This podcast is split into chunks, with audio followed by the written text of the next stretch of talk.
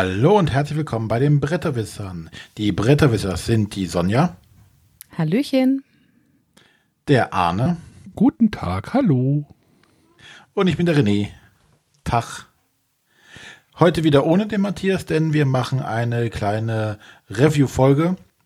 Sprich, wir stellen jeder äh, ein Spiel vor. Und äh, damit wird das heute auch was Kurzes wahrscheinlich, wenn die Sonja nicht ins Plaudern kommt. Wir haben ja schon drei Wochen ohne Matthias, oder? Muss ich mal gerade nachdenken. Ich habe Ja, ihn, kommt gut hin. ich habe ihn ja am Wochenende gesehen. Ich hatte Ist er Sehnsucht. vorbeigehuscht. Ich bin nach Berlin gefahren, hatte Sehnsucht. Nein. Nein, er ist auch zu dir gekommen. Nee, er war ja nicht bei mir, das war ja das Ding. Also Matthias war ja in Göttingen zum Spielautorentreffen. Äh, können wir vielleicht noch mal kurz drüber reden? Da, ich war ja auch so ein bisschen da, so halb da. Ja, mach mal. Ähm, da wird ja immer, also Spielautorentreffen ähm, in Göttingen, das ist jetzt in Göttingen, die ist jetzt dieses Jahr jetzt an einer neuen Location auch gewesen, in der Lokhalle. Naja, eigentlich müsste man sagen, im Foyer der Lokhalle, gar nicht im Haupt, im Hauptsaal. Ähm, da treffen sich, was hatte Matthias gesagt? Ich glaube, 200 Autoren haben sie, also 200 Tische hatten sie auf jeden Fall belegt.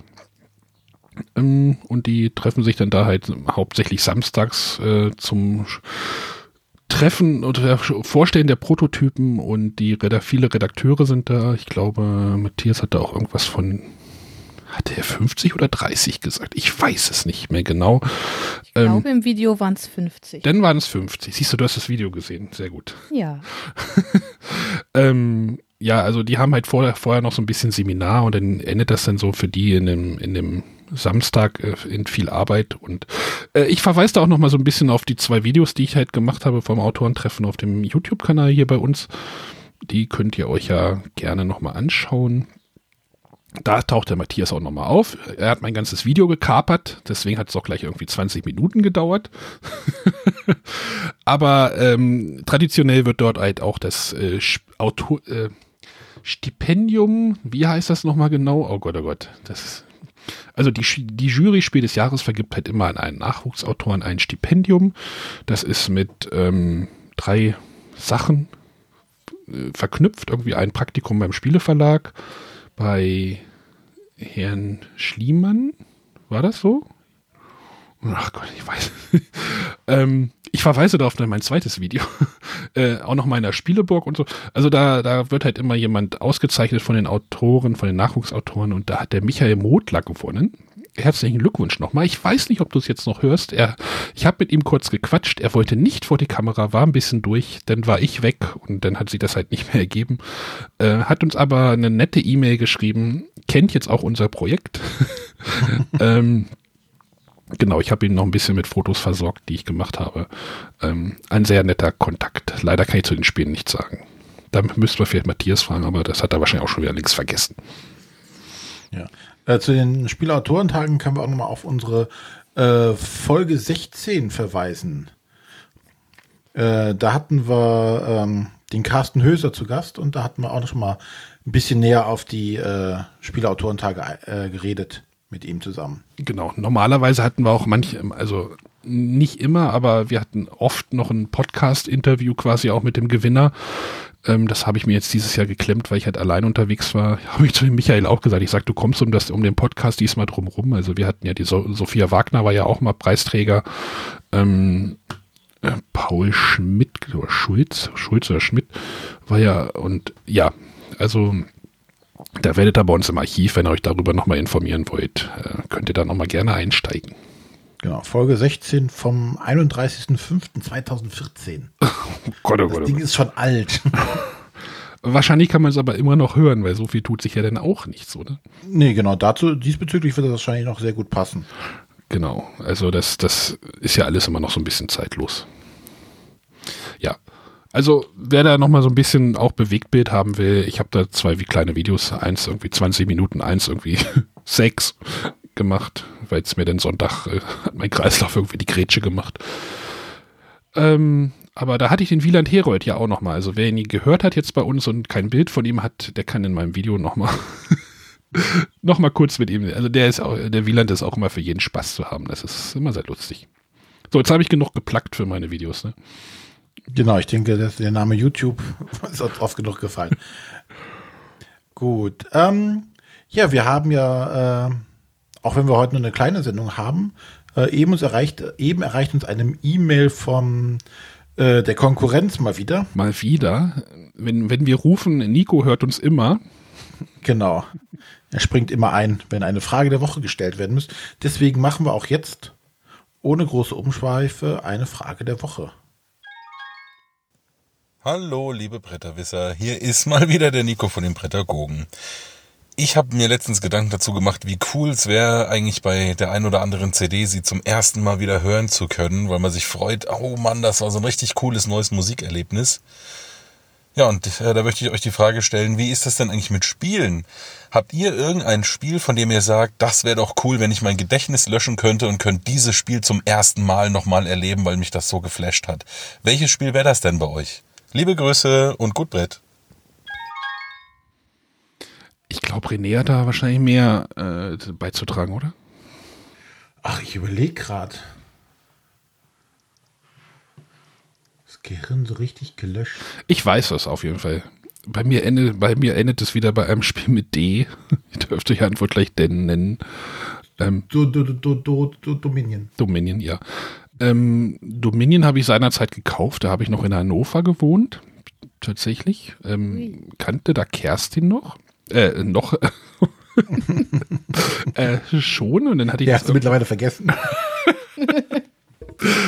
ähm, hatte das Spiel dann irgendwie gekauft oder bestellt oder sowas? Weiß ich, das weiß ich gar nicht mehr.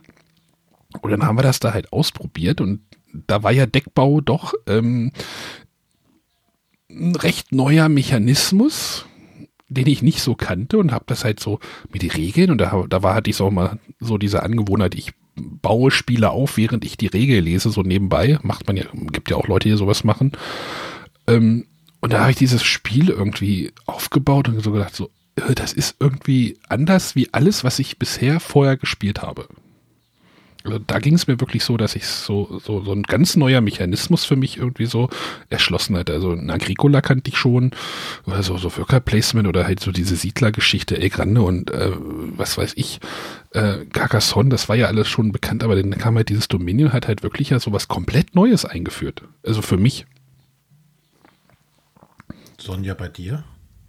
Ähm, das, was Arne sagte, kann ich gut nachvollziehen. Also Dominion kam mir gerade auch als erstes so in den Sinn. Ähm, aber ich würde, glaube ich, eher auf Orléans gehen. Dieses Backbuilding, das fand ich damals schon, schon sehr, sehr cool und dann auch nochmal was ganz Neues. Nachdem so Dominion und Deckbuilding bekannt war.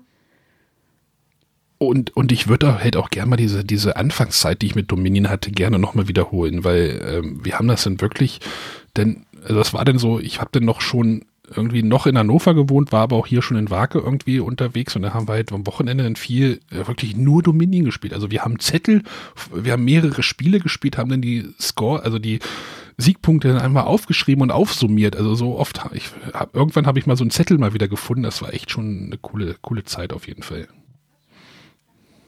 Tja, also das einzige Problem, was ich mit der Frage gerade habe, ist, ähm, ob ich nur dieses eine Spiel quasi löschen müsste, weil ähm, ich weiß nicht, wie das bei euch aussieht. Wenn, ihr, wenn du jetzt Dominion nochmal neu spielen würdest, könnte es überhaupt denselben Impact haben wie damals? Oder müsstest du dein, dein, kompletten, dein komplettes Spielerleben dafür ausradieren und sagen so, boah, was für ein geiles Spiel? Ja, wahrscheinlich schon. Ich meine, wie gesagt, das ist. Ja, wahrscheinlich schon. Denke ja, auch, sonst würde das nicht mehr so ankommen wie damals. Deswegen, also das würde ich mal so, so, so mit in diese, diese Frage mit rein interpretieren, dass man quasi sein komplettes Spielergedächtnis löschen müsste. Weil dann würde ich natürlich tatsächlich weit, weit in die Vergangenheit reisen. Und ähm, das, was einfach bei mir am meisten immer noch hängen geblieben ist, äh, vielleicht auch etwas. Ich weiß äh, es. Ich glaube, ich weiß es. Ja, nenn Eine Idee. Fängt es mit H an? Ja. Ja, dann weiß ich es auch. Kommt da ein Kuh irgendwo drin vor? ja, kommt auch vor. Äh, Gibt es da irgendwelche komischen Skelette? Mit, Ja. einer, mit einer Sense? Ja. Okay. Wo die, wo die äh, Schwester meines damaligen Kumpels gesagt haben, warum rennt der denn mit einem Besen da rum, der Typ? Wir reden über Hero Quest wahrscheinlich. Genau, Hero Quest. Weil das einfach ähm, so zu der in der Jugendzeit einfach so ein ja so ein What the fuck Moment, den es ja damals noch gar nicht zumindest verbal gab. einfach so so, so ein richtig einschneidendes Erlebnis, wo man sagt so boah, das sowas gibt, das ist ja richtig cool und dann noch diese Miniaturen dabei und, und du hattest einen Plan, du konntest einen Helden, du hast Fähigkeiten gehabt, du konntest kämpfen, zaubern, alles mögliche. Und das war einfach schon sehr cool. Und dieses Erlebnis, was aber auch, wie gesagt, das ist bestimmt auch äh, sehr verträumt und äh, Verklärt. der Erinnerung Verklärt. verklärt, genau. Ähm, vielleicht ist es gar nicht so toll gewesen, wie es jetzt in Erinnerung ist, aber wenn ich was zurückhaben oder nochmal haben will, dann wäre es wahrscheinlich dieses Gefühl einfach, dieser Einstieg in so eine Welt und dann sich total da drin verausgaben, wo man als Jugendlicher oder als Kind war, wer damals noch angefangen hat, sich selber Szenarien zu überlegen und äh, eigene kleine Quests zu basteln und alles mögliche, das Spiel quasi noch ja zu, zu erweitern, ohne dass man auf irgendeine Erweiterung gewartet hat. Die gab es zwar da irgendwann, aber damit hat man ja nie gerechnet oder es kam auf weiterem Himmel, plopp, hey, es gibt dazu eine Erweiterung irgendwie zwei Jahre später oder sonstiges. Oh, ich hätte auch noch eins aus meiner Kindheit. Mausevolle. Bravo Traube. Nein. ich habe den Jingle nicht mehr. Ähm, das verrückte Labyrinth. Das war auch so für mich, also das ist auch so prägend irgendwie gewesen in meiner Kindheit, so dieser ganze Mechanismus mit diesem Labyrinth und das haben wir auch mit meinen Eltern wirklich viel, viel, viel gespielt und ähm, ich weiß immer noch, dass ich meinem Vater erklären musste, man muss es da reinschieben, wo die Pfeile sind. Der wollte das immer an einer anderen Stelle schieben. Kennen wahrscheinlich auch alle. Hat er gedrückt wie so ein Irrer, ne? genau. Aber das ist auch, das ist auch so ein absolutes, so, ja, vielleicht ist da auch diese Verklärtheit da irgendwie mit drinne. Das kann natürlich gut möglich sein. Ähm, aber das ist auch so ein Spiel, was ich glaube ich so in meinen Erinnerungen echt nochmal erleben möchte. Gut. Ja, dann danke Nico für die Frage. Ja, schöne Frage, Nico. Ja, das kann er ja. Fragen? Fragen stellen. Gut, dann kommen wir jetzt äh, zu unseren Spielevorstellungen. Könnte. Und da darf ja? der Arne beginnen. Achso, jetzt habe ich mich vorgedrängelt. Sonst fängt ja Sonja immer an. Nee, Ne, das ist schon okay. Ähm, ich habe heute ein Spiel, könnte wir vielleicht noch mal wieder ein bisschen kontrovers werden. Auf jeden Fall. Ravensburger Verlag. Würfel. Oh, oh. Jemand schon eine Idee? Las Vegas hatten wir ja erst. Ich wollte es gerade sagen. Vielleicht wird es ja heute besser. Ich möchte über das Spiel Impact reden. Impact ist ja die weiter oder die, weiß ich nicht, das Retheming. Also, also es gab ja mal der große Wurf, liegt halt jetzt auch bei mir hier gerade auf dem Tisch. Und ähm, was ja seinerzeit, glaube ich, auch mal auf die Empfehlungsliste für ein Spiel des Jahrespreis stand, richtig? Ich glaube schon. Ich weiß es nicht. Doch, ich glaube, da, weil ich, ich möchte jetzt halt über Impact reden, weil wir das am Wochenende tatsächlich gespielt haben beim Spielautorentreffen. Also ich habe mich abends bei den Redakteuren mal ins Hotel mit reingezeckt ähm, und dann haben wir es halt gespielt, weil äh, ein paar Damen das äh, tatsächlich nicht kannten und das Impact lag halt dort rum. Ähm, beim großen Wurf ging es ja darum, ähm, Würfel in eine Würfelarena, Schrägstrich Schachtel zu werfen und immer wenn man die gleichen Zahlen dort liegen hat, konnte man halt Würfel rausnehmen ähm, ist halt so ein bisschen ein Zock, ein sehr einfaches Zockspiel. Und bei Impact haben sie jetzt halt gemacht, ähm, hat der Verlag gemacht, ähm, diese Würfel bestehen jetzt nicht mehr aus Zahlen, sondern auf diesen Würfeln sind Symbole drauf. Es funktioniert genauso, ihr habt halt einen Pool von Würfeln in der Hand, äh, euer, euer Vorrat von Würfeln und ihr müsst, den, müsst halt immer einen Würfel in die Arena werfen es liegt halt meistens immer ein Würfel auch drin, ein oder mehrere Würfel drin. Sieht man das gleiche Symbol, darf man sich dieses Symbol, Paar oder Drilling da rausnehmen und wieder in seinen Pool legen. Das Spiel endet, äh, wenn man Last Man Standing ist, also der Letzte, der noch Würfel hat. Es gibt auf den Würfeln auch noch eine, eine beim alten Spiel war es eine X-Seite, bei denen ist es jetzt eine leere Seite und ähm, funktioniert mehr oder weniger genauso. Der Clou jetzt bei Impact ist jetzt, naja, der, oder der neue Kniff, der halt damit vermarktet wird, sagen wir das mal so, ist halt so, dass diese Symbole ähm, Elemente sind, weil es heißt, das Spiel heißt komplett Bat Impact Battle of the Elements. Und ähm, da gibt es halt Feuer, Blitz, Wasser, ähm, Elemente halt. Und wenn man möchte, kann man halt noch mit Zusatzregeln spielen. Man sucht sie, man entweder lässt man das Glück entscheiden oder man ähm, entscheidet sich irgendwie für ein, für ein Element und das bestimmt, dann gibt es noch so eine kleine Extra-Regel. Zum Beispiel, ähm, wenn Orkan ist, also die, das Windelement oder Luftelement, dann gibt man seinen Würfelpool, nachdem man fertig ist, einfach an seinen linken Nachbarn weiter.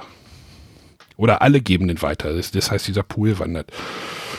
Ist jetzt, ja, ändert, verändert halt die, die Regeln so ein bisschen oder ähm, man, man ist, wenn, wenn irgendwie Feuer gewürfelt würden, müssen alle irgendwie ihre, ihre Würfel ganz schnell aufeinander stapeln. Ihr seht gerade, ich kenne die nicht so gut, weil ich eigentlich, ähm, sagen wir gleich nochmal vor. Oder es müssen alle Leute, alle werf, werfen gleichzeitig ihre Würfel in den, in den Pool und dann passieren halt Dinge. Aber ähm, dieses Spiel also der große Wurf und Impact ist halt so ein bisschen so ein zweischneidiges Schwert, weil entweder lieben die Leute es oder sie hassen es. Und ähm, ich finde, dass dieses Impact mit diesen extra Regeln das für den ersten Eigen äh, Augenblick erstmal wieder interessant macht, aber wir spielen es tatsächlich meistens ohne die extra Regeln. Und ähm, sondern einfach dieses ganz klassische nackte oder nicht nackte, sondern Basis, Basis der große Wurf. Also einfach die Würfel nehmen, gucken, was wenn was Gleiches drin liegt, rausnehmen oder halt ähm, darauf oder halt äh, hoffen, dass man den großen Wurf nicht äh, machen muss, wenn halt keine Würfel mehr in der Arena liegen. Ähm, wie gesagt, die, diese Elemente sind am Anfang irgendwie ganz witzig, aber ich finde, die gehören für mein Spielgefühl da nicht dazu. Jetzt gibt es noch einen Kritikpunkt. Die Schachtel ist deutlich kleiner geworden und diese Würfelarena ist dadurch auch Würfel deutlich kleiner geworden und ich finde die auch nicht mehr so ganz so gut wie die ursprüngliche große Version. Die ist jetzt ein bisschen tiefer. Manchmal sieht man die anderen Würfel gar nicht mehr da drin liegen. Sie ist kleiner. Man, äh, bei dem Spiel ist es so, ich weiß nicht mehr, ob ihr beide das schon mal gespielt habt. Man sitzt halt so am Tisch, also der große Wurf kenne ich und ich habe einmal Impact gespielt bisher. Genau, aber du sitzt halt so am Tisch und irgendwann fängt man halt an, so leichtsinnig zu werden und den Würfel so ganz locker, flockig da reinzuwerfen. So easy, ich schaff das schon. Man kann doch sagen, gelangweilt. das sagst du jetzt. Ähm, ja. Und dann trifft man dann diese Würfelarena noch viel weniger. Ist natürlich das Problem des Spielers, aber ähm, diese Arena, die neue Arena tut dem Spiel, finde ich auch nicht so gut. Wahrscheinlich ist der Preis dadurch geringer ähm, ich habe jetzt erstmal beide Spiele in die große Schachtel mit reingepackt, weil vielleicht möchte jemand ja auch mal mit den ähm, Elementen spielen. Mir reichen tatsächlich auch die ähm, Zahlenwürfel. Die Würfelqualität, alles super. Also die Würfel sind echt ohne, ohne, also die sind halt so, das ist nicht draufgedruckt oder so, sondern eingestanzt oder ich weiß nicht, wie heißt das? René, weißt du das? So. Geprägt, glaube ich, oder? Geprägt, ja, und dann halt noch mit Farbe irgendwie. Also diese Würfel sehen richtig toll aus, aber ich brauche diese, diese Sonderregeln nicht. Genau. Liegen zwei Blitze oder mehr im Kessel, gibt es ein Gewitter. Alle Spieler werfen nun Reihe um gleichzeitig ihren eigenen Würfel in den Kessel. Also solche Sachen. Aber du könntest doch einfach komplett diese Sonderregel weglassen und die Symbole wie Zahlen behandeln. Genau, das machen wir dann meistens auch. Also entweder spielen wir mit den Zahlenwürfeln oder mit den Blitz, äh, mit den, mit den Elementwürfeln. Du musst halt diese Elemente da nicht reinnehmen. Kannst du machen, wenn du halt ein bisschen mehr in Anführungsstrichen Pep haben möchtest. Ähm mir reichen die Sonder. Also wenn ich sowas ganz Einfaches haben will, dann möchte ich halt das haben und dann nicht noch wieder irgendwelche mit. Ich muss meine Würfel alle übereinander stapeln und äh, wenn ich der Letzte bin, dann verliere ich einen Würfel oder irgendwie sowas. Ist irgendwie Käse für mich. Das, das. Aber da bin ich ganz bei dir. Also ich habe ja auch einmal dieses Impact gespielt. Ähm, ich finde aber auch, das braucht es gar nicht. Ich finde, der große Wurf ist gut, so wie es ist. Ja, und ähm, das andere ist einfach zu, zu viel obendrauf. Also ich brauche es nicht. Und ich finde es halt auch sehr schade, dass äh, die Würfelarena kleiner geworden ist und auch eher eckig. Vorher war sie ja so schön rund. Wie gesagt, bei mir wohnen jetzt alle Würfel in der großen Schachtel. Ähm, ähm, aber ich glaube, der, der große Wurf des Alte gibt es wahrscheinlich auch denn gar nicht mehr, nehme ich mal an. Ich glaube, auf dem, also direkt zu kaufen gibt es nicht Aber mehr. wir haben, Secondhand. ich habe mal wieder ge gemerkt, dass dieses Spiel halt auch wirklich ein zweischneidiges Spiel ist, weil die Leute, die Mitspieler, die das Spiel nicht kannten, haben sich dann auch so zwei, dreimal fragend angeguckt, so, und das ist jetzt das Spiel? Man würfelt einfach nur einen Würfel in die Arena und das ist es jetzt? also bei sie uns waren- ist es bisher überall gut angekommen. Die also waren aber- alle begeistert, also einfach ich- nur Würfel irgendwo reinzuwerfen und Ich finde, das ist so das Lama unter den Würfelspielen. Äh, Ich finde, es ist Lama als Lama. nee, man kann es ja schon so ein bisschen taktisch spielen. Also ich habe dann auch in der Runde auch prompt gewonnen. Erst ich habe immer erstmal einen Würfel genommen und dann, wenn es nichts war, dann habe ich den hab gesagt erstmal weiter. Ich habe die anderen erstmal wie beim Poker erstmal sich selber irgendwie, also die Neulinge sich selber erstmal so, die haben, werfen ja dann mal rein, rein, rein und dann haben sie plötzlich keine Würfel mehr. Man kann da schon so ein bisschen Taktik kann man da schon reinbringen, aber es ist dann doch viel Zocken natürlich auch. Und das ist halt beim Alten und beim Neuen. Das ist ja das gleiche Spiel mehr oder weniger. ja, ich fand das alte schon Doof. doof. genau, do, doof, doof trifft's. Ja, aber das ist so, das ist so ein Kneipenspiel einfach, weißt du? Ja, Du bist auch nicht die Zielgruppe wahrscheinlich. nein, Aber das müsste ich mal meine, meine Tochter, die kennt das ja sogar. Die findet das super. Müsste erst mal wieder zeigen, aber dann will sie es wieder die ganze Zeit spielen. Obwohl, dann komme ich vom Class Tracker Memory weg. Ah. ich weiß nicht, ob ihr die Bilder gesehen habt vom Class Tracker Memory, die ich gepostet habe. nein. Ähm, es gibt ein kurze Abschweifen hier. Ähm, es gibt ein Memory mit Class, also Class ist halt eine Treckerfirma, mit, also ein Trecker-Memory ist das halt einfach. Und für mich sehen die alle, alle Karten irgendwie, irgendwie gleich aus. Es sind grüne, Trecker drauf. grüne Trecker, manchmal ist es mal ein Maishäcksler. Ah, da kann man, das kann man schon auseinanderhalten, aber boah, also wenn er mal richtig in Memory mit äh, Also das Phänomen kenne ich ja. Ich wurde mal äh, bei Freunden von den Kindern dazu genötigt, mit ihnen Cars Memory zu spielen. Für mich waren da einfach nur Autos drauf. Class Trecker Memory. Ja. Ähm, ist halt ein Memory mit Treckern, die alle grün sind. Auf, entweder auf grünen Feldern oder auf gelben Feldern stehen. Und ein blauer Hintergrund immer. Also immer blauer Himmel. Macht das Ganze nicht einfach. Egal. Ja. dann äh, gib nochmal die Eckdaten. Äh, ich habe es gerade schon weggepackt. Die, achso, ja, das ist gleich, gleicher Autor, der auch beim. Also, ähm, das war Impact Battle of the Elements. Äh, Dieter Nüssle ist der Autor und herausgekommen ist es bei Ravensburger. Wenn, wenn ihr den großen Wurf zu Hause liegen habt, ähm, bleibt beim großen Wurf. liegen. Gut, dann darf jetzt die Sonja. Ja, ich möchte heute über Undo sprechen. Das ist ja eine neue Serie bei Pegasus Spiele. Das ist jetzt eins von drei Spielen. Ich habe den Fluch aus der Vergangenheit gespielt. Und es knüpft so ein bisschen an die Detektivfolge an, die wir vor kurzem hatten. Hier ist es kein Detektivszenario, sondern es ist etwas passiert.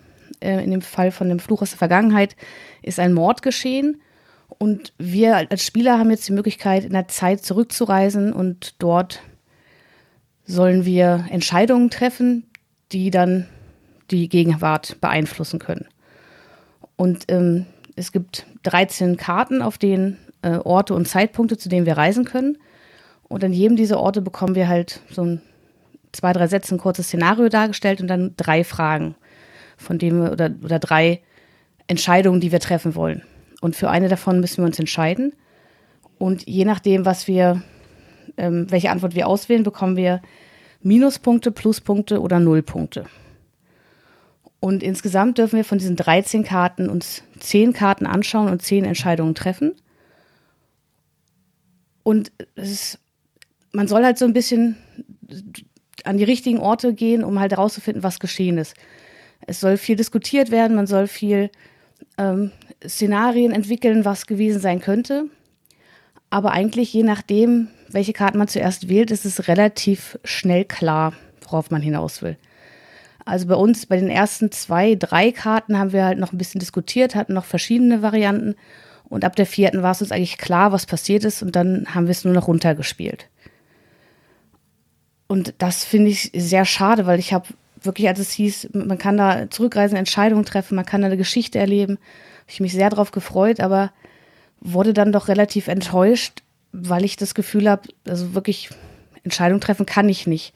Und es ist auch so, dass alles, ähm, also jede, jeder Zeitpunkt, zu dem man reisen kann, wird einzeln betrachtet. Sprich, wenn ich jetzt vor zehn Jahren irgendeine Entscheidung treffe, durch die eigentlich der Mord gar nicht mehr passieren kann, äh, muss ich trotzdem noch zu den anderen Orten und da Entscheidungen treffen. Also es baut nicht aufeinander auf, sondern ich habe diese zehn Orte, die ich besuchen kann und muss dann zehnmal so Einzelentscheidungen treffen. Und am Ende bekomme ich dann eine Wertung anhand dieser Punkte, die ich für die Entscheidung bekommen habe, plus, minus oder null, bekomme ich dann eine Wertung zum einen, ob ich den Mord verhindert habe und wie gut wir uns darin geschlagen haben. Und da ist auch der Punkt, wo, wo es für mich halt nicht so wirklich logisch ist, weil ich, ich kann Dinge verhindern, durch die der Mord einfach nicht mehr passieren kann. Und ich kann aber trotzdem das Spiel verlieren. Weil ich an, an anderen Orten einfach die anderen falschen Entscheidungen getroffen habe. Und mir fehlt da wirklich so eine Geschichte, die ich erlebe. Mir fehlt ein Szenario, in das ich mich wirklich reinfühlen kann. Das wirkt alles irgendwie. Ich weiß nicht. oh, wie gewollt und nicht gekonnt. Ja. Also ich hätte es vielleicht schön gefunden, wenn ich eine Entscheidung treffe und, und an, also wenn ich an einen Ort reise und habe da drei Entscheidungen und kann dann drei verschiedene Wege gehen oder drei verschiedene Wege einschlagen. Aber so ist es ja nicht, weil jeder Zeitpunkt und jeder Ort wird einzeln betrachtet, losgelöst vom Rest. Und ganz am Ende des Spiels gibt es dann einfach die Auflösung. Ich, ich Auflösung ist immer egal, welchen Weg du gehst, quasi. Oder gibt es nur den einen richtigen? Ne, du bekommst ja für, für jede, also man muss ja zehnmal diese Entscheidung treffen und für jede Entscheidung kriegst du eine Punktzahl. Und die Punktzahl bestimmt am Ende, wie es quasi ausgeht. Okay. Aber die Geschichte ist halt immer die gleiche. Ähm, ich habe da äh, in Tann, war das in Tann auch schon? Hatten die da auch schon Andu dabei? Ich glaube, da gab es auch schon ein, ein, eine Version, ne? Weiß ich nicht, also ähm, in Hamburg auf jeden Aber Fall. In Hamburg habe ich es halt, gespielt. genau, in Hamburg wurde es relativ viel gespielt ich finde, ich habe das Spiel halt nur so immer so von wegen ähm, über die Schultern mal irgendwie kurz gesehen. Ich finde, es sah die, die, wie, wie sagt man, die Tischpräsenz war jetzt auch nicht so die größte. Ne? Also man hat ja immer nur diese Karten, wo immer die gleiche Grafik irgendwie drauf ist. Oder ist das, das ist doch so, oder? Und äh, also wie gesagt, ich habe jetzt nur einen von diesen drei Fällen gespielt, aber da ist es so, du hast diese 13 großen Karten äh, mit dem kurzen Text und der Entscheidung, die sind von hinten grafisch alle identisch. Da steht halt nur Zeitpunkt und Ort drauf. Dann hast du zu diesen 13 Ortskarten auch noch 13 Hinweiskarten, so in kleiner Form. Und das liegt halt alles auf dem Tisch aus. Ja, ich bin da glaube ich sowieso nicht Zielgruppe. Das ist mir dann schon, also so ein Sherlock würde ich, äh, Sherlock gerne wieder, aber so das Andu macht mich zum Beispiel gar nicht an. Genau, und also ich finde auch, also auch selbst Sherlock fand ich hier jetzt nicht so berauschend, sage ich mal äh, weil ich da die Wertung auch ein bisschen merkwürdig fand und dass man das Spiel umgehen kann, indem man sich alles merkt, theoretischerweise. Wobei ich Sherlock immer noch gerne spielen würde, weil ich auch die Fälle einfach interessant fand. Hm. Und weil es da auch so, so ein paar Red Herrings gab, wo man echt überlegen muss, okay, wie kann es wirklich gewesen sein? Hier hatte ich bei Ando das Gefühl, so nach drei, vier Karten war es eindeutig. Da wussten wir, was passiert war und mussten jetzt quasi noch die letzten acht, neun Karten abarbeiten und da die richtige Entscheidung treffen. Was uns dann auch nicht schwer gefallen ist. Also spielmechanisch nicht so überzeugend und dann geschichtlich auch nicht storymäßig. Genau. Leider, ja, leider. Schade. Ja. René, wäre das was für dich oder sagst du jetzt? Äh, hm. Jetzt nicht mehr. Am Anfang hatte ich auch gedacht, oh, es klingt spannend. Äh, jetzt würde ich eher tatsächlich sagen, dann doch erstmal nicht. Hero Quest wieder. Oder Dann noch lieber Hero Quest. Was vielleicht auch nicht mehr so toll ist. Oder was bestimmt nicht mehr so toll ist, wie es früher mal Gab es war. da jetzt nicht so, eine, so ein Altar-Quest Altar -Quest oder so? so ein, Genau, das sollte, das ist so, so ein inspiriert durch Hero Quest, wie auch schon durch den Namen halt. na, dann hast du schon, schon Geld draufgeworfen. Nein. Uh, Ja, Also aber zu noch mal. Also, ja, natürlich. Entschuldigung.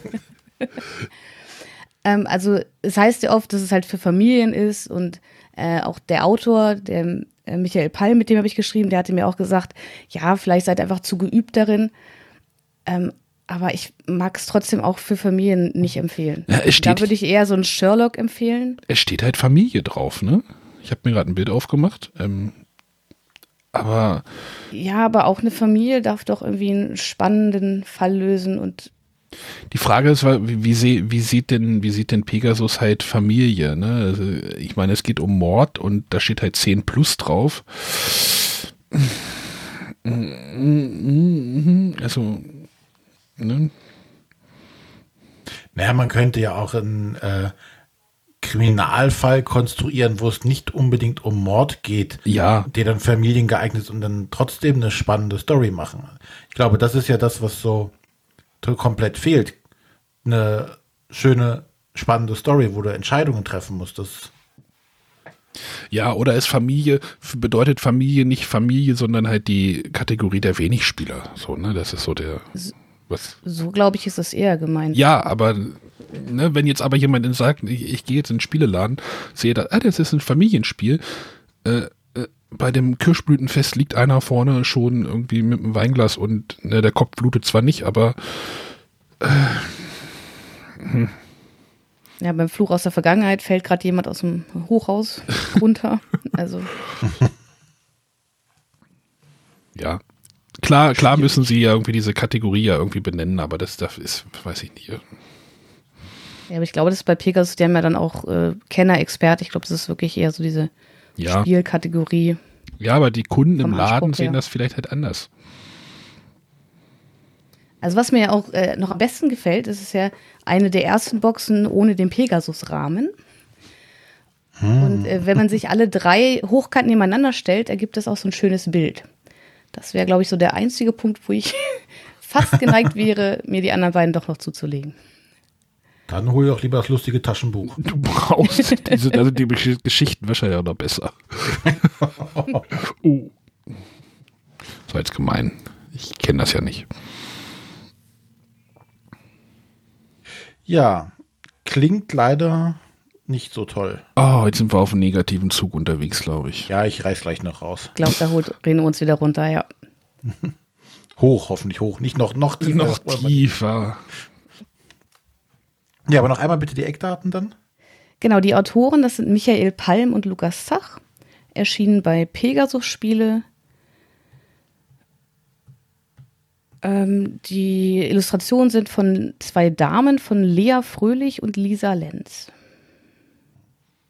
Aber die, die beiden haben relativ viele Spiele letzte Zeit gemacht, ne? Da kam relativ viel von denen raus. Ja, Adventure Island, was ja aber auch so. Alles umstritten. Alles umstritten. Um- ne, ich meine, Talis, das Äh. Talisman, René, das hattest du doch vorgestellt, ne? Das Neue. hat mir gut gefallen. Ähm, Aber da gab es ja auch eine Diskussion darüber.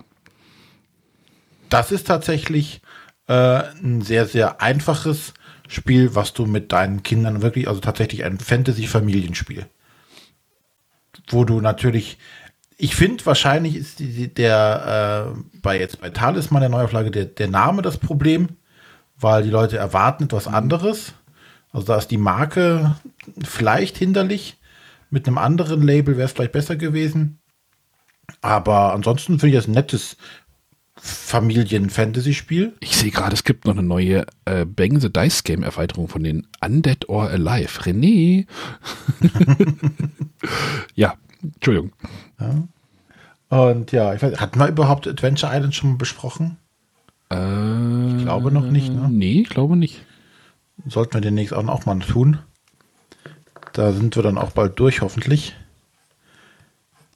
Ich habe mit Matthias Äh, am ja. Wochenende darüber geredet, aber das können wir ja dann machen. Genau, das sollten wir dann machen, wenn wir darüber sprechen. Das, äh, vielleicht bin ich dem bald mal durch, durch das letzte Kapitel. Gut, ähm, aber kommen wir jetzt, wie gesagt, ich möchte jetzt mal ein bisschen die Stimmung heben, denn ich möchte jetzt mal positiv über ein Spiel reden. René, bist du, zwar- bist, du schon, bist du schon durch durchs letzte Kapitel deines Spiels, was du über das du jetzt reden möchtest? Äh, sagen wir mal so. Das erste habe ich fast. Das erste Kapitel? Von wie viel? Es sind, glaube ich, jetzt insgesamt, äh, müsste ich nachgucken, sieben, acht in Erweiterung. Ah ja, dann kann, kann man ja schon mal drüber reden. Äh, ja. Äh, oft genug gespielt habe ich es auf jeden Fall mittlerweile. Ich möchte reden über The Seventh Continent. Ähm, In Anführungszeichen ausgegebener Anlass, denn vor gut einem Monat äh, sind die Erweiterungen bei den Kickstarter-Unterstützern angekommen. Also The Seventh Continent ist ein Kickstarter-Spiel. Das wurde, glaube ich, vor vier Jahren ungefähr zum ersten Mal auf Kickstarter rausgebracht und ähm, hat damals schon gepunktet mit einer schier unglaublichen Anzahl von Karten, die dabei waren. Ähm, dann wurde es halt wie immer bei Kickstarter durch Verzögerungen, es wird alles später und alles hat länger gedauert. Und äh, deswegen muss, muss mehr als vier Jahre her sein. Ne, egal, auf jeden Fall das erste Mal auf Kickstarter. Dann gab es einen zweiten äh, Print-Run. Wir waren irgendwann mal auf der Messe, da haben wir dann bei dem Verlag nachgefragt und da gab es das auch nicht. Da warst du traurig. Äh, auf jeden Fall, dann gab es einen, einen zweiten Kickstarter, ähm, wo dann natürlich alle Leute, die beim ersten Mal nicht eingestiegen sind, weil sie nicht wussten, was das gibt, äh, eingestiegen sind, äh, zuzüglich einer äh, Erweiterung zum Basisspiel, wo du noch mehr Karten reinbekommen kannst. Und diese ähm, Erweiterung wurde jetzt quasi ausgeliefert. Äh, je nachdem, wie du es eingestellt hattest, hast du das entweder in, in, in einem Shipment, sprich du hast das Grundspiel und Erweiterung zusammenbekommen, oder wie ich, ich habe letztes Jahr mein Grundspiel bekommen und jetzt die Erweiterung. Ähm, was ist Seven's Continent? Seven's Continent, würde ich sagen, ist ja, das Explorationsspiel aktuell schlechthin. Denn ähm, wir übernehmen mit von 1 bis 4 Spielern die Rolle von ähm, Entdeckern, die äh, mal an einer Expedition auf den siebten Kontinent teilgenommen haben ähm, und zurückgekommen sind und jetzt verflucht sind. Äh, und diesen Fluch oder diese Flüche, es könnten nämlich mehrere sein, ähm, muss man jetzt quasi versuchen, wieder loszuwerden. Und das, äh, die einzelnen Szenarien starten so, dass ich auf einer, auf einem Stück, auf einem Flecken Land aufwache und mich mit den Begebenheiten auseinandersetzen muss. Ähm, bei dem ersten Fluch, also die Szenarien werden hier Flüche genannt, ähm, lande ich einfach auf, einem, auf einer kleinen Insel. Das ist jetzt auch nicht ganz so viel Spoiler, weil alle Tutorials und alles Mögliche, was man sich im Netz angucken kann, ist immer dieser Anfangsteil. Und ich habe eine Karte vor mir liegen, also eine 4x4, äh, eine quadratische Karte, ähm, die ich in alle Himmelsrichtungen quasi verlassen kann. Manchmal auch nicht, weil zum Beispiel dann ein Berg da ist, den kann ich nicht verlassen. Und ich habe verschiedene Möglichkeiten, auf dieser Karte Interaktion zu machen. Ich kann mir zum Beispiel irgendwas angucken. Ähm, wie gesagt, ich kann die Karte verlassen, äh, auf den nächsten Kartenabschnitt wechseln. Davor muss ich aber ein zufälliges Ereignis ziehen, was wieder irgendwas auslösen kann. Und ich muss versuchen, auf dieser Insel zu überleben. Ähm, und überleben schaffe ich damit. Ich habe ein, eine, nur eine begrenzte Anzahl von Aktionen, die ich überhaupt machen kann. Und zwar gibt es einen Aktionskartenstapel. Da sind, glaube ich, 40 Karten drin. Und jede Aktion, die ich machen möchte auf der Insel, kostet mich eine bestimmte Menge an Aktionskarten. Ne, die ziehe ich dann von diesem Stapel und auf diesen Aktionskarten sind Sternsymbole drauf. Und die zeigen dann, wie gut oder wie viel Erfolge ich habe. Ich brauche für bestimmte Aktionen, muss ich zum Beispiel zwei Karten ziehen und ich brauche zwei Sterne. Ich kann natürlich auch mehr Karten ziehen, um einfach die Wahrscheinlichkeit zu erhöhen, mehr Sterne zu bekommen. Denn auf manchen Karten sind ein Stern drauf, äh, ein halber äh, oder gar kein Stern oder manchmal zwei Sterne. Und ich muss halt diese Aktionskarten, muss ich, mit diesen Aktionskarten muss ich als Haus halten. Ähm, ich, jede Aktion kostet die, äh, diese Aktionskarten und wenn der Stapel einmal aufgebraucht ist, kann ich ihn nochmal quasi durchspielen. Aber das Gemeine ist, innerhalb dieses Aktionskartenstapels sind sogenannte Fluchkarten drin. Und sobald ich zum zweiten Mal durch diesen Stapel gehe und eine Fluchkarte ziehe, ist das Spiel erstmal vorbei. Dann bin ich tot. Ich habe keine Aktionen mehr, ich habe nicht geschafft, den richtigen Fluch loszuwerden. Und das ist total, ähm, also relativ schwierig. Und im ersten Durchlauf schafft man es eigentlich nicht, so einen Fluch zu, zu überleben oder loszuwerden. Das ist so ein bisschen wie Time Stories. Ich gehe also erstmal einen Weg entlang, weiß ich nicht, ich starte auf der Karte und gehe erstmal nach Norden und entdecke da alle möglichen Sachen. Äh, stelle dann fest, ey, äh, im Norden ist aber eine Sackgasse, also gehe ich wieder zurück zu meiner Ausgangsposition und gehe dann zum Beispiel nach Süden. Aber diese, diese Insel ist immer fest vorgegeben. Also die wird jetzt nicht zufällig irgendwie generiert, sondern die ergibt bei jedem Spieler Genau. das gleiche, je, auch bei jedem Durchgang das gleiche Bild. Genau, ich glaube, es gibt bestimmt auch Leute, ähm, die sich schon mal die, Ka die ganzen Karten, das sind glaube ich 1200 Karten, genommen haben und diesen Kontinent einmal komplett aufgebaut haben. Ähm, und das klingt jetzt vielleicht erstmal doof, so, "Äh, das verändert sich ja gar nichts, ja. Aber durch die, Anzahl, durch die begrenzte Anzahl an Aktionen ähm, kannst du halt gar nicht alles entdecken. Ne? Wie gesagt, beim ersten Durchspielen läufst du nach Norden, dann nach Süden und nach Osten, um festzustellen, eigentlich hätte ich direkt nach Westen gehen müssen. Ähm, habe aber jetzt die Hälfte meiner Aktionen verbraucht. Und dann kommst du das nächste Stück weiter und äh, musst du gucken, oh, dann kann ich diesen Weg oder diesen Weg gehen. Gehe ich in den Dschungel oder gehe ich in die Wüste? Äh, du gehst in die Wüste, hättest aber in den Dschungel gehen müssen eigentlich und verreckst in der Wüste. Also startest du wieder von vorn und weißt, okay, nach Norden und Süden und Osten brauche ich gar nicht gehen. Ich gehe direkt nach Westen, gehe nicht in die Wüste, sondern in den Dschungel. Und da geht das Ganze dann weiter. Bei, bei Computerspielen würde man jetzt von einem Roguelike reden wahrscheinlich. Genau. Ähm, und zwischendurch findest du halt auch irgendwelche Symbole oder irgendeine eine Statue steht da rum oder eine Höhle ist da, wo du vielleicht denkst, hm, was hat das Ding ja jetzt hier zu bedeuten? Ist aber für deine aktuelle Mission oder für deinen aktuellen Fluch vollkommen irrelevant.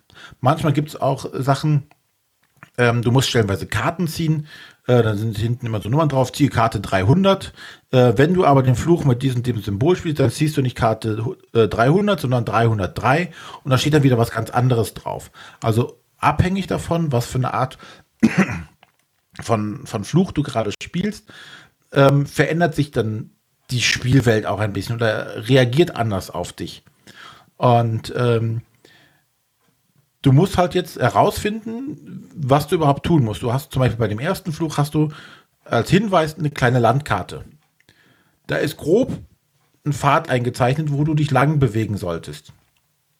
Zwischendurch gibt es ein paar kleine Rätsel zu lösen, ähm, wie du was machen kannst oder musst Gegenstände suchen, so aller äh, Adventure. Äh, du musst zwei Zahnräder finden und die kannst du dann benutzen, um eine Maschine in Gang zu setzen oder sowas.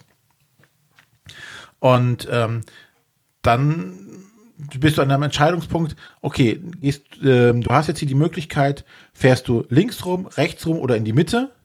Und je nachdem, wo du dann äh, hingehst, startest du wieder an einem anderen Teil von der Karte und musst dann von da die, deine Sachen ähm, überprüfen.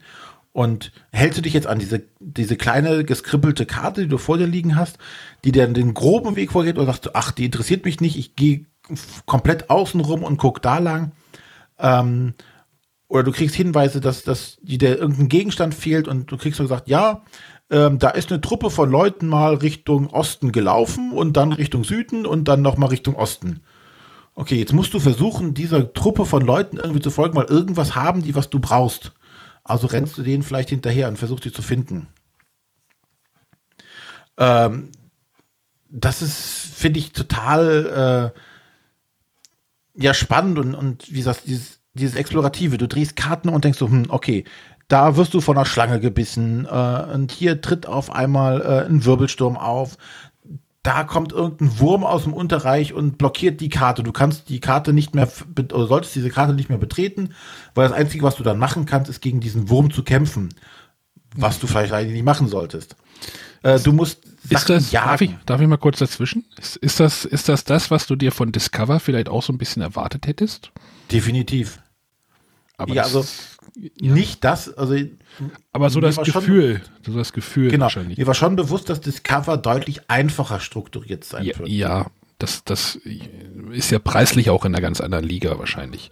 Und ja. das Discover ist ja im Mainstream. Das äh, Seventh Continent ist dann doch schon wahrscheinlich eher Richtung dadurch, dass es halt nur bei Kickstarter ist und sowas äh, doch eher so ein bisschen, ich will jetzt nicht sagen Freak-Spiel, aber ähm, doch eine speziellere Nische als ein Discover, was bei einem Asmodee rauskommt. Definitiv. Ähm, aber was halt ähm, zum Beispiel an diesem Seventh Continent viel, viel schöner ist, finde ich, ähm, jede Karte hat so einen Flavortext drauf. Ne? Du, du, drehst sie um und da steht ja hier, da oben fliegen Möwen rum und bla bla bla. Äh, so steht auf der Rückseite und drehst die Seite um, dann wird dir der, der Kartenabschnitt präsentiert. Bei Discover ist, plopp, du drehst ein riesiges Feld um und das war's. So, da ist keinerlei Story hinter. Oder halt durch diesen Unique-Mechanismus kann halt die Story, die dahinter ist, nur sehr rudimentär sein. Während hier die Story halt mhm. sehr fest vorgegeben ist und du dich in gewissen Bahnen bewegen kannst, aber die Story steht und das ist der Fluch, den du mhm. machen musst und du kriegst dann Informationen, die genau dazu halt auch passen. Ja, vielleicht wäre Discover mit einem festen Gerüst ein besseres Spiel gewesen. Ja, ich weiß nicht, woran da schlussendlich Mehr Möglichkeit, also ja, klar, es ist auch irgendwie gemein, diese beiden Spiele zu vergleichen. Nein, aber ich glaube schon. Das, das ist, glaube ich, schon, aber so, so, das ist so dieser Punkt, den, den, weil du halt so von diesem Explorativen so schwärmst und ich denke, ich soll eine Karte auf und dann kommt wieder das und dann muss ich dahin und dann, das, und das hatte mich halt so die ganze Zeit an so Discover erinnert und wie enttäuscht du halt davon warst, dass das halt so nicht das war, was du erwartet hast, wahrscheinlich. Genau, zum einen das nicht, das was ich erwartet habe, und aber natürlich muss sich Discover trotzdem ähm, da zumindest mit gegenüberstellen lassen. Und mhm. ich glaube, Discover hätte nicht so sein müssen, wie es jetzt ist. Und trotzdem hätte es mehr für den Massenmarkt sein können. Mhm. Ich glaube, das Experiment, was sie da gewagt haben, hat halt einfach nicht so gut funktioniert, vielleicht wie sie erhofft haben. Warum auch immer. Aber es hat halt nicht gepasst. Ähm, aber von ja. Seven's Continent bist du jetzt anscheinend äh, Feuer und Flamme. Ähm, aber um das mal in meinem Kopf zu klar zu kriegen. Also es gab halt dieses Grundspiel und das hat halt mhm. irgendwie, du hast halt da diese Insel. Und was hat jetzt die Erweiterung dazu gemacht? Noch eine Nebeninsel oder noch eine größere Insel? Huch, da ist noch eine Halbinsel noch dran, oder? Ähm, die Erweiterung nennt sich zum Beispiel, also sie hat den Untertitel What Goes Up Must Come Down. Okay. Ähm, was so viel bedeutet, ähm, dort ist ein kleines Modell eines Heißluftballons. Okay. Sprich, du kannst über diese Insel jetzt mit einem Heißluftballon fliegen. Ähm, was dazu führt, dass du so, so Wolkenkarten zum Beispiel hast, wo du gar nicht weißt, wie sieht jetzt gerade der Landstrich aus, über den du gerade hinüberfliegst. Mhm. Ähm, oder es gibt jetzt die Möglichkeit, ähm, wie gesagt, habe ich selber alles noch gar nicht jetzt groß spielen können, ähm, dass du, dass es so ein, so ein, so ein Floß gibt, auf dem sich alle Leute befinden und du gezwungen bist, diesem Flussstrom zu folgen. Also du bewegst dich automatisch immer weiter und kannst gar nicht alles entdecken, sondern du kannst nur sagen, so, oh, hier ist irgendwas, das gucke ich mir mal schnell an, vielleicht ist das, was ich, äh, was ich brauchen kann oder sonstiges. Ähm, das verändert das nochmal. Und was, ähm, es gibt auch noch kleinere Erweiterungen mit zusätzlichen Flüchen oder äh, wie gesagt, diesen, diesen äh, Felswürmern, von denen ich eben gesprochen habe, die kann man so hinzufügen. Ähm, sie erhöhen die Variabilität. Denn ähm, sehr oft ist es so, dann steht zum Beispiel hier, du betrittst eine Hütte, zieh Karte 55. Jetzt gibt es von Karte 55 aber nicht nur eine Karte, sondern drei oder vier. Okay. Auf der ersten ist die Hütte leer, auf der zweiten ist sie äh, von kleinen Tieren bevölkert, in, auf der dritten sitzt ein Eremit und raucht sich ein und auf der fünften sitzt ein Bär drin. So. Ähm, Sprich, selbst wenn du die, diese Hütte beim nächsten Mal spielen wieder triffst, du bist dir nie hundertprozentig sicher, was passiert jetzt in dieser Hütte vielleicht. Es kann immer ein anderes Event passieren. Und da, das ist halt auch noch mal durch die ganzen Erweiterungen hinzugekommen. Immer viel mehr vom Gleichen. Ne? Also es ist mehr, mehr Zeug einfach da, was du entdecken kannst. Und ähm, auch wie bei Discover, jeder wird das Spiel spielen und wird eine komplett andere Zusammenstellung der einzelnen Karten mhm. haben dieselbe Story, aber trotzdem, du hast andere Ereignisse. Äh, mal kommt so ein Wurm, mal kommt kein Wurm, mal äh, ist der Typ in der Hütte drin und du gibst ihm was und ich ja, glaube, was mich total, so, ja? total begeistert hat, das spoilere ich jetzt mal an einer Stelle. Oh, oh. Oh, Oh, oh. Also schnell, Und hört zwar, schnell ich weg. spoilere ich in der Stelle, es macht einen Unterschied, ob man an einer Stelle im äh, Spiel, das grundsätzlich auf Englisch ist, Deutsch spricht oder nicht. Okay. Denn wenn man Deutsch spricht, darf man eine andere Karte ziehen, als wenn man neu- nicht Deutsch spricht. Was? Sehr gut. okay. So, ich sage Da steht es nicht, dann wo auf Russisch drauf und nicht auf Deutsch. Genau. Ähm, ich Der ein französischer Hersteller, die ich zeigen glaube, als, Ko- als Computerspiel oder als App würde ich das sofort spielen. Als Brettspiel würde ich es, glaube ich, fasse ich es, glaube ich, nicht an. Warum nicht? Weil mir, glaube ich, der Aufwand zu groß ist. Also spielt man das denn jetzt alleine hauptsächlich? Ist das ein Solo-Spiel, eine Solo-Erfahrung? Oder setzt du Also dich da mit deiner aktuell Frau? hauptsächlich Oder? Solo hin, weil äh, meine Frau zum Beispiel gar nicht die Zeit dafür hat momentan. Hm. Und äh, ich habe aber einfach Bock, das zu spielen.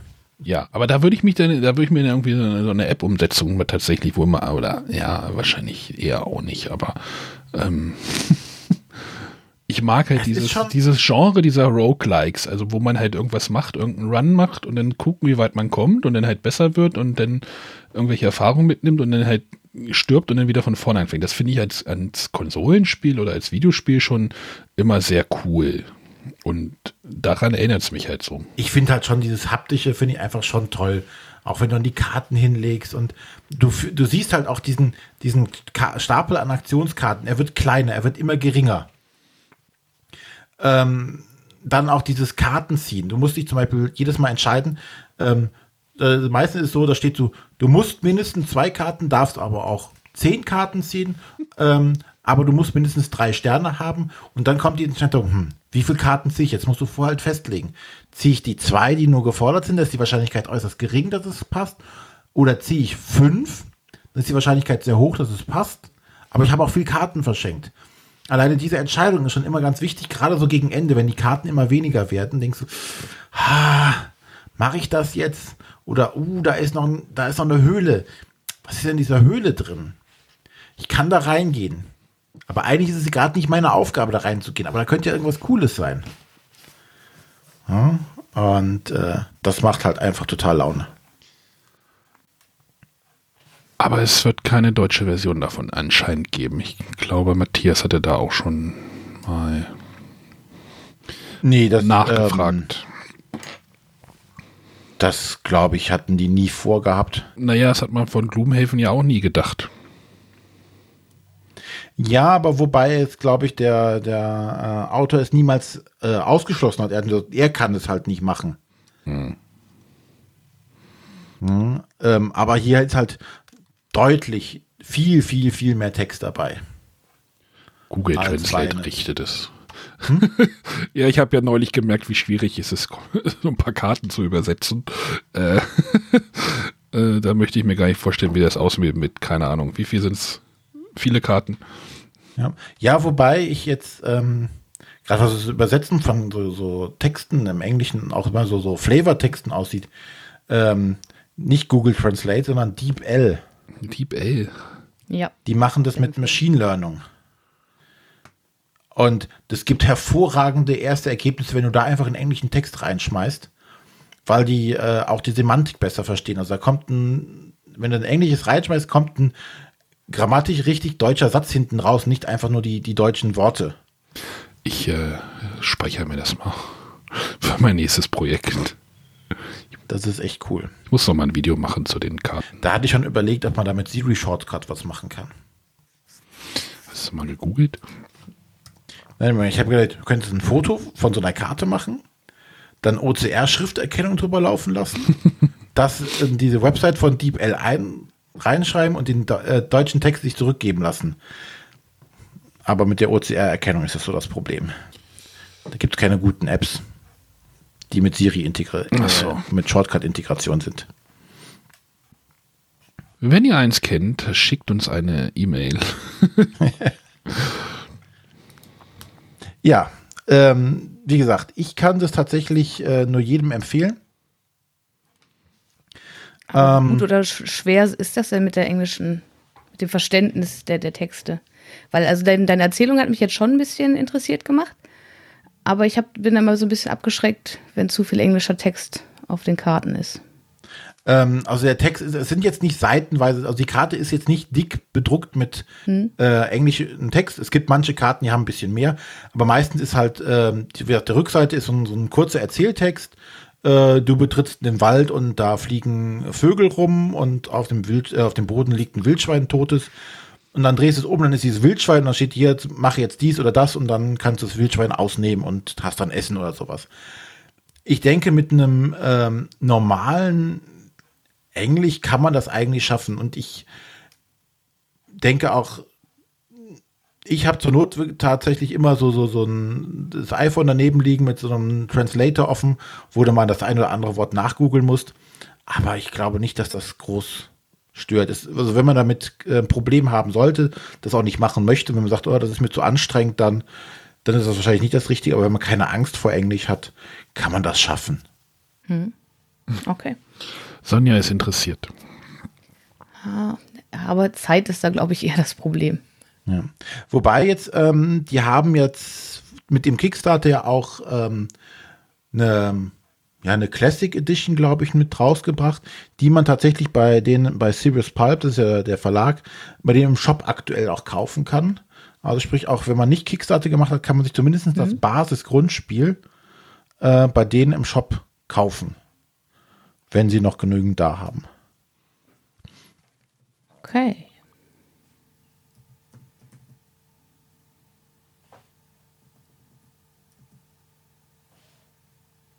Gut, dann Ja. gib nochmal die Rahmendaten. Genau. Ähm, also es war The Seventh Continent äh, von Sirius Pulp. Äh, die Designer sind äh, Ludovic Rudi und Bruno Sauter. Ähm, Wie absurd, wie absurd ist es eigentlich, ja? Das, oder wolltest du das jetzt gerade sagen? dass die auch Just One Ja, Genau. gemacht haben.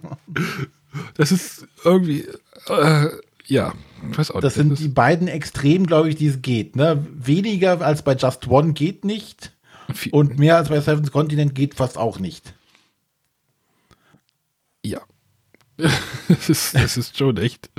Ähm, das ist jetzt ja auch erst so irgendwie so ein bisschen durchgesickert, so dass alle irgendwie jetzt erstmal rausgefunden haben, wer hat eigentlich bei die, die Autorenschaft bei Just One gehabt und so. Ja. Huch. Ja. Vor allem dieselben Leute, die sich auch Seventh Continent ausgedacht haben.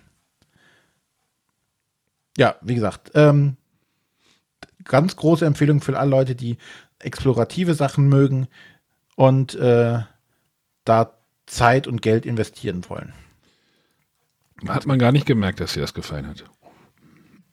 Nein? Äh, muss ich das nächste Mal mehr rüber. Mehr Emotionen. mehr, mehr Wir Begeisterung. brauchen mehr Emotionen. Siehst du, was Du hast ja schon gesagt, ich habe zu viele Regeln beschrieben. Du war, ja, ich habe dich schon eingebremst.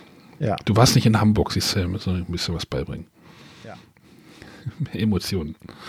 Nee, das passt schon. Gut, dann sind wir auch für diese Woche wieder durch. Hm. Zwei ähm, nicht so schöne Erlebnisse, Ja, das aber ich glaube, das habe ich aufgewogen. hast du aufgewogen, glaube ich. Wo Arne gerade schon Hamburg angesprochen hat und den Tag der Brettspielkritik, äh, möchte ich auch gerne noch mal ein bisschen Eigenwerbung machen. Und zwar habe ich gerade ein Gewinnspiel laufen auf brettspielpoesie.de, wo ich gerne die Meinung der Leser erfragen möchte zu meinem Blog und wie sie denn einer Veränderung des Aufbaus der Rezension gegenüberstehen. Also wer da Lust hat, meine, meine, seine Meinung mir mitzuteilen, kann da gerne teilnehmen. Es gibt auch was zu gewinnen. Äh, Ich werde den Link irgendwie verlinken. Den Link wirst du verlinken. Ja, ja. Gut. Dann war das jetzt der Shameless Self-Plug. Oh, ich hab's gemacht, Sonja hat's gemacht. René, was Ja. möchtest du noch placken? Ich mache ja sonst nichts. Hunde, Problem, ich brauche- Hu- kennst du auch noch eine gute Hundeschule gerade oder sowas? ja, aber davon habe ich ja nichts. Ich muss auch noch ein, ein Podcast-Projekt mal machen. Ja, siehst du. Gut. Dann äh, hören wir uns nächste Woche wieder. Ähm, dort gibt es dann was äh, über Wortspiele, wenn ich mir jetzt recht entsinne, ne? Genau. Gut, da darf die Sonja endlich mal groß auftrumpfen. Matthias will auch wieder dabei sein. Wie es bei mir ausschaut, sehen wir dann genau. Alles Gut. klar. Bis zum nächsten Mal. Tschüss. Tschüss.